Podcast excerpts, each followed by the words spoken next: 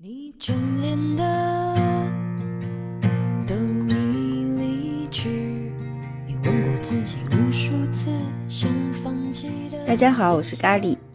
今天啊，朋友给我转发了一个视频，呃，是某城市的一个广场上，一条大狗把一只小狗压在地上，不停的撕咬，小狗在哀嚎，旁边的主人呢无助的哭泣。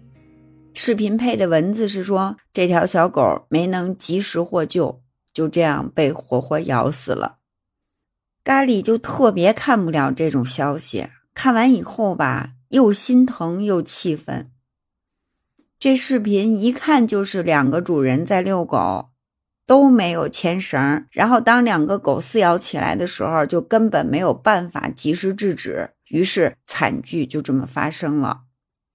几天前还有一条新闻上了热搜，在河南郑州的一个小区里，一只小狗追着一个孩子四处乱跑。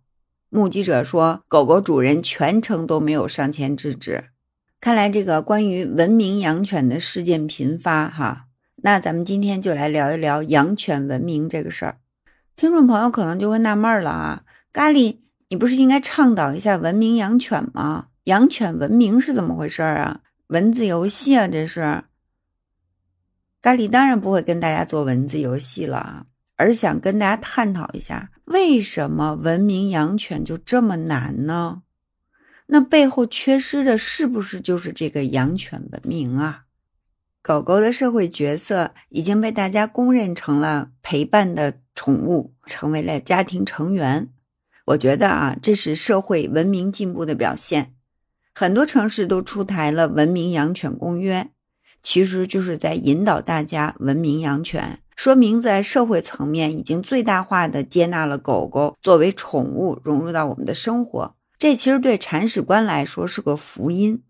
所以呢，文明养犬公约呀，不是对我们的约束，恰恰相反。只有我们铲屎官认真的履行公约，把养犬给别人造成的困扰降到最低，偶尔有一点困扰的时候呢，才能更多的被理解。你说是不是这个道理？所以呀，当社会文明进步到了接纳狗狗的时候，我们铲屎官也应该同步文明养犬是一种修养。刚开始养萨哈的时候，出门遛狗，看见有的人见到狗狗就吓得躲得老远。我就特别不能理解，这么可爱的动物，至于吗？直到有一次，我一朋友来给我送个东西，我一开门，我和萨哈同时出现在他面前，还没来得及打招呼呢，只听他大叫一声：“妈呀，有狗啊！”把手里的东西都扔了，整个人贴在墙上，面色苍白，只能用魂飞魄散来形容他当时的样子，真的。我和萨哈都懵了。等我反应过来的时候，我那朋友早不知道什么时候从楼梯间就夺路而逃了。啊，这我才知道，原来怕狗的人那是真怕呀！不然一个男士好歹你也得绷住了，不能丢了咱这绅士风度是吧？所以啊，这个出门时候牵绳在手，避让老人、孩子和孕妇，还有那些就是。流露出害怕表情的人，哈，我们必须要真的顾及别人的感受。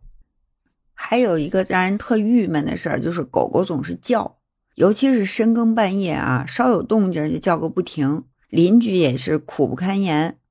其实狗狗警觉性高，用叫声来示警是没有错的，但是无缘无故的吠叫就是问题。如果是负责任的铲屎官啊。真的不能拿狗狗的天性来推卸责任。其实我们完全可以通过训练来教会它保持安静。这个就需要当它无故吠叫的时候及时制止，制止了就给它好吃的，及时的奖励啊！只要铲屎官肯花心思去训练，狗狗都会养成好习惯。大家千万不要忽略了狗狗的学习能力。如果要是铲屎官不作为，那你就千万别把锅甩给毛孩子。还有一些基本技能，比如说出门时候的跟随训练、叫回训练，还有就是拒食训练，都是很有必要的。这几个训练直接关系到狗狗的服从性。万一要是遇到状况的话，服从性好的狗狗自然就更容易控制，对吧？开头咱们说的那个小狗追着孩子满处乱跑，这就是典型的缺乏服从性训练。这小狗狗一旦要是放飞了自我，主人就拿它没办法了。幸好是一只小型犬，如果是一只大型犬或者是猎犬的话，那后果就不堪设想了。还是关于牵绳这个事儿，去年有一个朋友给我电话，问我买一只柯基多少钱。我当时还挺高兴的啊，哎，他也想养柯基了，那以后他们家狗狗和我家撒哈还能就个伴儿一块玩儿。后来他说，不是要买给自己的，是要赔给一个狗狗的主人，因为他刚刚开车把人家的狗狗给压死了。这个主人就是没有牵绳，狗狗才几个月大，本来个头就小。偏巧柯基还小短腿儿，我的朋友呢是开着一个很高的这个吉普车，他根本看不见车底下钻进去狗狗了，于是惨祸就这么发生了。这就是一根牵绳引发的悲剧啊！如果我要是那个主人的话，我就得疯了。所以呢，牵绳真的很重要，不要以为牵绳限制了狗狗的自由，其实就是一种实实在在的保护，也是对他人的负责。养狗的文明也可以反观社会文明的程度。我记得在澳大利亚珀尔斯有条河叫斯旺河，穿城而过，河边有一大片的草地，不同的区域就会有不同的警示牌。有的区域上是允许狗狗撒欢的，就是可以不用牵绳；有的区域呢是必须牵绳遛狗；有的区域就是干脆禁止狗狗进入。我看到遛狗的人很多的。大家都非常自觉的在遵守着这个规定，秩序井然。狗狗们在草地上玩的也很欢，我当时就非常羡慕啊！他们在城市中间能有这么大片的草地，可以供狗狗尽情的奔跑，而且我光着脚走在这个狗狗撒欢的草地上，根本不用担心会踩到狗屎。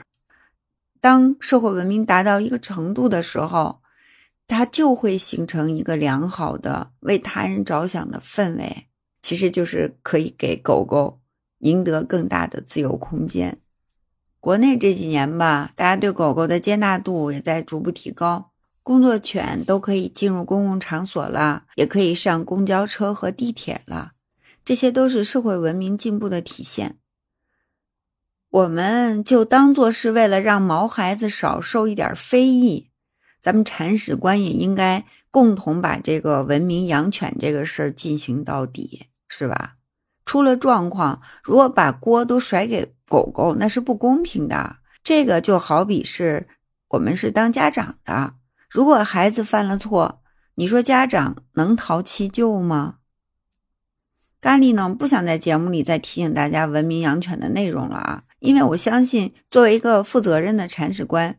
这些早就已经成为了我们的日常行为，毕竟大家都希望自己和毛孩子生活在一个和谐美好的环境里，不是吗？好了，我们这期节目就到这儿，感谢你的收听，记得点赞、评论和分享，我们下期节目再见。